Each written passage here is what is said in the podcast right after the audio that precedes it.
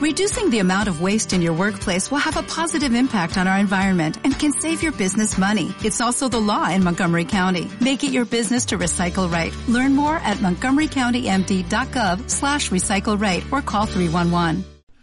Por la señal de la Santa Cruz de nuestros enemigos, líbranos, Señor Dios nuestro. En el nombre del Padre, y del Hijo, y del Espíritu Santo. Señor mío y Dios mío, creo firmemente que estás aquí que me ves, que me oyes. Te adoro con profunda reverencia. Te pido perdón de mis pecados y gracia para hacer con fruto este rato de oración. Madre mía Inmaculada, San José, mi Padre y Señor, Ángel de mi guarda, intercede por mí. El Evangelio de hoy está tomado de San Marcos, del capítulo 3, y dice así. Es un texto es un texto que podríamos llamar normativo sobre la vocación.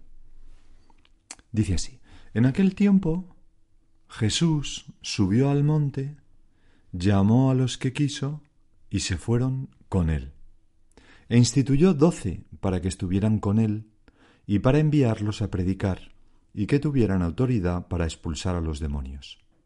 Simón, a quien puso el nombre de Pedro, Santiago el de Cebedeo y Juan, el hermano de Santiago, a quienes puso el nombre de Boanerges, es decir, los hijos del trueno, porque tenían un carácter fuerte. Andrés, Felipe, Bartolomé, Mateo, Tomás, Santiago el de Alfeo, Tadeo, Simón el de Cana y Judas Iscariote el que lo entregó. Lo primero que nos llama la atención en este texto es que eh, Jesús llamó a los que quiso. Es decir, tú, Señor, llamas a quien quieres. La vocación, la llamada de Dios, sea a una vocación específica como ser sacerdote, misionera de la caridad, eh, pues numerario del Opus Dei, eh, cualquier otra vocación eh, supernumeraria del Opus Dei, de la orden terciaria de no sé qué, en fin, lo que sea, ¿no? Una vocación específica o una vocación general como tenemos todos los cristianos que estamos llamados a la santidad, o esa vocación tan frecuente pero a la vez mm, tan bien vocación como es la vocación al matrimonio? Toda vocación es siempre un misterio. ¿Por qué yo y no otro? ¿Qué viste, Señor, en mí? ¿Qué cualidad tengo yo que te sirva y que no tengan otros que hagan que tú me elijas a mí? Pues ninguna. Ninguna, absolutamente. Llamó a los que quiso. La iniciativa, en cualquier vocación, siempre parte de Dios.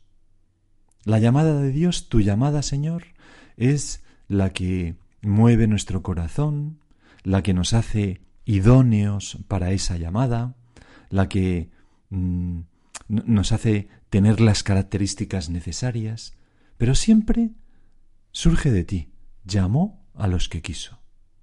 San José María, en un documento dirigido a sus hijos, muy al comienzo del Opus Dei en 1934, eh, apenas eran un puñado de miembros en la obra entonces, pero él escribía una instrucción hablando del espíritu sobrenatural de la obra de Dios, y ahí decía, Cuando Dios nuestro Señor proyecta alguna obra en favor de los hombres, piensa primeramente en las personas que ha de utilizar como instrumentos y les comunica las gracias convenientes.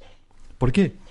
Porque tú, Señor, llamas a los que quieres desde toda la eternidad y por tanto mm, los creas. O sea, no, no es como, como un director de cine que para la gran película del mundo tuviera un libreto donde están todos los actores y entonces él ha escrito un guion y ya mm, va mm, buscando los actores que ya existen a ver quién de ellos tiene una cara o un perfil que se parece a ese personaje que él quiere tener y entonces va llamando así a esos actores para... No, no, no.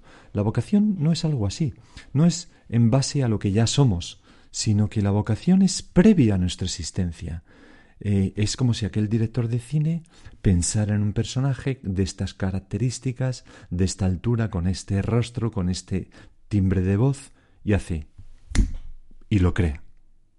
Eso es lo que hace Dios.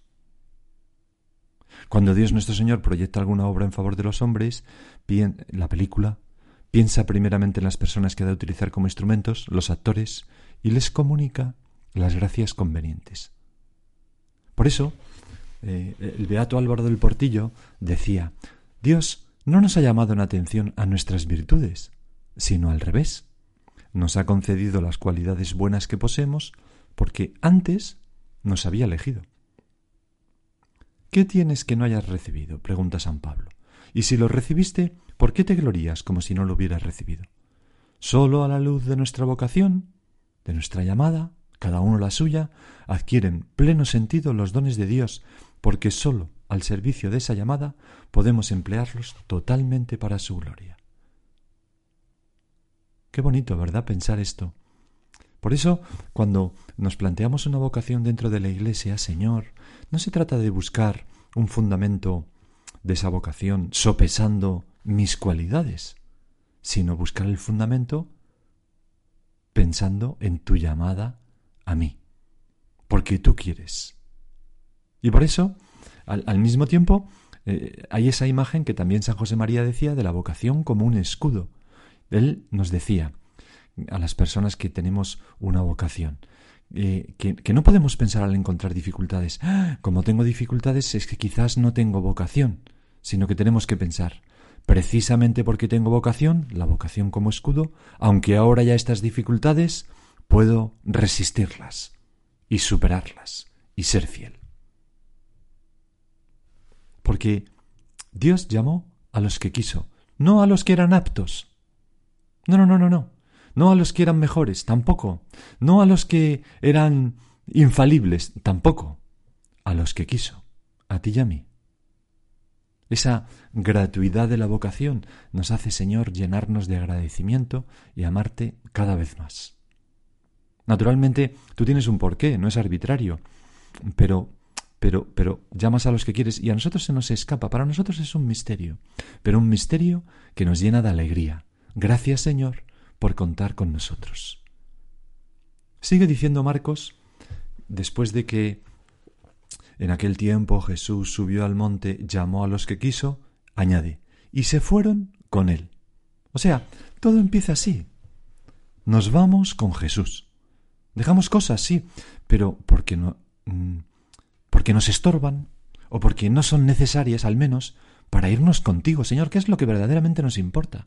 La vocación no es primariamente una renuncia, sino un seguimiento que va precedido de un descubrimiento. Es la parábola del tesoro escondido o la perla preciosísima, aquel hombre que encuentra un tesoro fabuloso y dice el Evangelio que lleno de alegría vende todo lo que tiene para comprar aquello. O el comerciante en perlas que descubre una preciosísima y lleno de alegría vende todas las demás para quedarse con esa.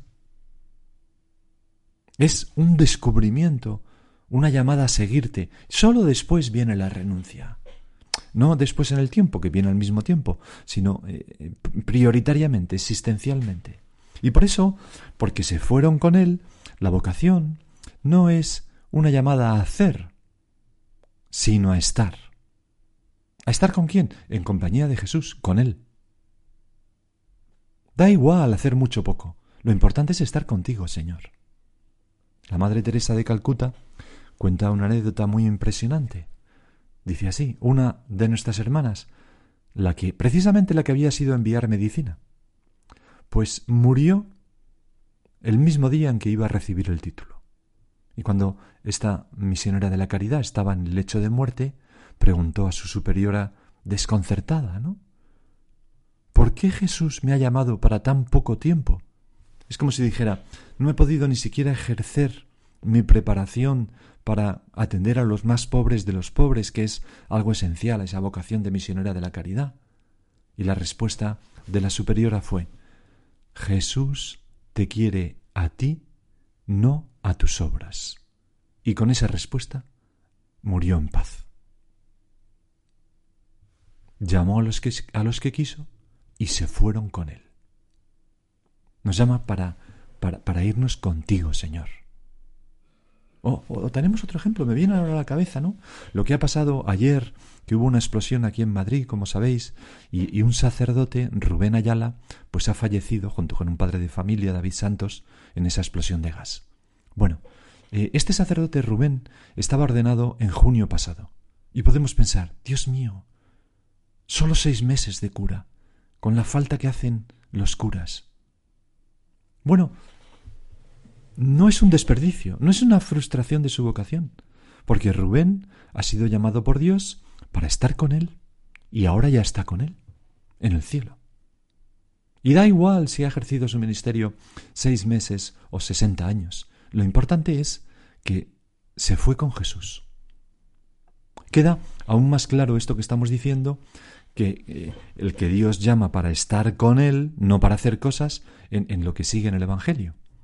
Dice Marcos que Jesús instituyó doce para que estuvieran con Él. Y sólo después añade, y para enviarlos a predicar. Y sólo después de esto añade, y para que tuvieran autoridad para expulsar los demonios. Pero todo, todo va precedido de esto. Instituyó doce para que estuvieran con Él. Estar con Él es el primer momento. Entrar en tu intimidad, Jesús. Ser de los tuyos. Contemplarte. Tratarte. La vida de oración. Que está encoada en este pasaje precisamente cuando se dice que Jesús subió al monte y llamó a los que quiso y se fueron con él. El monte siempre representa en la Sagrada Escritura la oración. Jesús, los apóstoles se fueron, entraron en comunión con Jesús a través de la oración, del diálogo con él. Por eso, en, en la vocación, existencialmente, ontológicamente, lo más importante es estar con Jesús. Y por eso San José María, siempre que regalaba algún libro, ponía esta dedicatoria, algún libro de la pasión de Cristo, ponía que busques a Cristo, que encuentres a Cristo, que ames a Cristo, porque ahí, por ahí empieza todo. La bondad divina es tal que nos llama nada menos que para que estemos con Él, a la vida en Cristo. Este es el horizonte de la vocación, decía en una ocasión comentando este texto un gran teólogo español, Pedro Rodríguez, maestro de muchos. Bueno, pues el horizonte de la vocación es estar con Él, estar con Cristo. Luego, el hacer muchas cosas, el llegar lejos, bueno, pues es todo eso nada. Bueno, si lo podemos hacer, fantástico, pero... Pero somos llamados a descansar en ti, Señor. Ese es el para qué, es para ser tuyos, para irnos contigo. Sí, tenemos esa imagen, ¿no? Quizás no es muy ortodoxo esta comparación, pero cuando una chica joven se fuga con alguien, ¿no? Pues se fuga es que abandona todo, pero porque hay un amor apasionado que le, que le mueve. Por eso eh, eh, la vocación es irnos con Jesús. Naturalmente, esto implica que hay cosas que dejar, pero no podemos fijarnos solo en eso. Lo que somos es llamados a compartir una vida y un estilo de vida, el de Jesús, que empieza por no tener nada como propio, muchas veces, y por estar completamente entregados a los demás. Y sin esto, sin este darnos cuenta de que Jesús nos llamó para que estemos con Él, nada tiene sentido. Todo es arduo, todo es cuesta arriba, todo en una vocación es penoso, trabajoso. ¿Por qué? Pues porque se nos está desenfocando cuando no nos fijamos en el amor que nos ha traído, en el tesoro precioso. Hay un proverbio kikuyo que se dice en Kenia que dice así: No hay montaña difícil de subir cuando en la cumbre hay un amigo. Y en lo alto de ese monte está Cristo, que es el amigo con mayúsculas. Y nosotros, cuando mm, seguimos a Cristo dejándolo todo, nos resulta facilísimo siempre y cuando tengamos los ojos fijos en Jesús. Igual que Pedro, Señor, anduvo sobre el mar sin hundirse mientras tenía los ojos fijos en ti. Nosotros haremos milagros por el mar de este mundo, pasaremos por encima de las cosas y, llegaremos a ti. Y sólo después, sólo después de estar con Él, no en el tiempo, sino, ya digo, existencialmente en cuanto a importancia, sólo después se dice que instituyó doce para que estuvieran con él y para enviarlos a predicar. O sea, el predicar es como un segundo momento. No en el tiempo, repito, sino existencialmente. no debe predicar quien no tiene intimidad con Jesús, quien no ha tenido la experiencia de Cristo. ¿Y dónde nos envía? Pues depende de nuestra vocación, ¿verdad? Pues eh, a las misioneras de la caridad, a los pobres de los pobres, ¿no? Eh, a, eh, a nosotros, si nos llaman Dios, pues a buscar la santidad en medio del mundo, pues ¿dónde nos envía? Pues a donde estábamos, pero de otro modo, como enviados. No nos separa de donde estábamos, sino que lo que cambia es la cualidad de nuestra existencia. Antes estábamos como espectadores y ahora estamos como actores, como protagonistas. Siguiendo tu mandato, Señor, id y predicad el Evangelio a todas las gentes. Puede haber personas cuya vocación sea, por ejemplo, entrar en un monasterio contemplativo, pues Dios les llama a encerrarse allí y a sostener a toda la Iglesia con su oración, su mortificación. les llama a estar con Él, en primer lugar, perdón, pero su misión es sostener la Iglesia con su oración y su mortificación, consolar el corazón de Jesús, etc. Pero ya digo, a la mayoría de los cristianos Dios nos envía a predicar donde estábamos, pero con una conciencia nueva de nuestra misión. Y esto todos los cristianos, porque a todos nos ha dicho id y predicad el Evangelio a todas las gentes. Forma parte del ser de cristiano, del haber sido llamados por Cristo a ser cristianos, desde el Papa hasta el último bautizado, el que tenemos una misión. Por eso nosotros no hacemos apostolado, somos apóstoles. Cambia nuestro modo de ser. Pero insisto, no predicamos una doctrina, un mundo de ideas, sino a una persona, a ti, Señor. Una persona con la que estamos, con la que nos hemos ido. Dios, Padre, no envió al mundo un libro o un conjunto de ideas, sino a su Hijo. Y nosotros, como decíamos en la meditación de ayer, tenemos que darlo a conocer. Y luego viene la autoridad, que es lo último. Instituyó doce para que estuvieran con él, primer paso, para enviarlos a predicar, segundo, y tercero, y para que estuvieran y para que tuvieran autoridad para expulsar los demonios. Mm, en la Iglesia la primacía siempre es una primacía en el amor. Tiene autoridad, o mejor dicho, quien tiene autoridad tiene más obligación de amar a Cristo. ¿Te acuerdas de Pedro cuando el Señor le preguntó, Pedro, ¿me amas más que estos? Sí, Señor, tú sabes que te quiero. Apacienta mis ovejas. Tres veces. Pedro, que iba a tener autoridad dentro de la iglesia, necesitaba amar más que nadie a Jesús. Y, y, esta autoridad para expulsar los demonios, pues es muy importante porque la gente, desgraciadamente, está muy trabajada por el demonio. Pero el poder de cambiar a la gente lo tiene Jesucristo, tu Señor.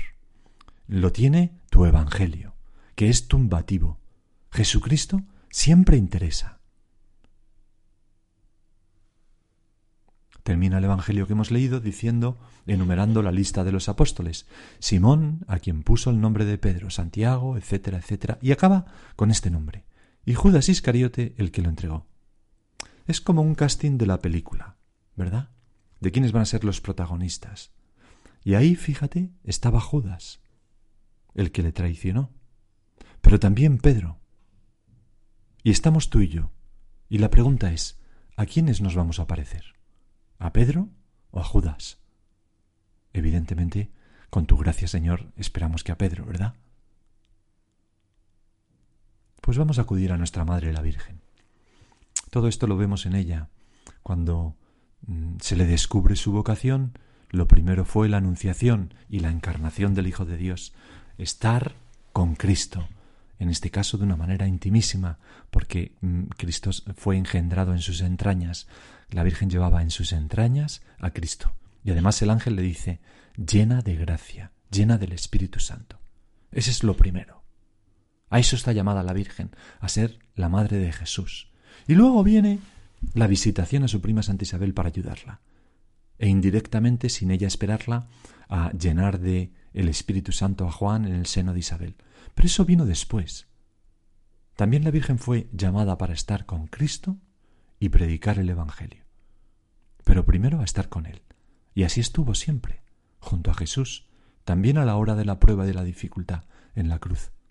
Vamos a, acudir a nuestra Madre la Virgen y, repito, pedirle a ella que, que nos ayude a vivir con estas ideas que hemos dicho la vocación que cada uno de nosotros tenemos. Y ahora sigue tú por tu cuenta.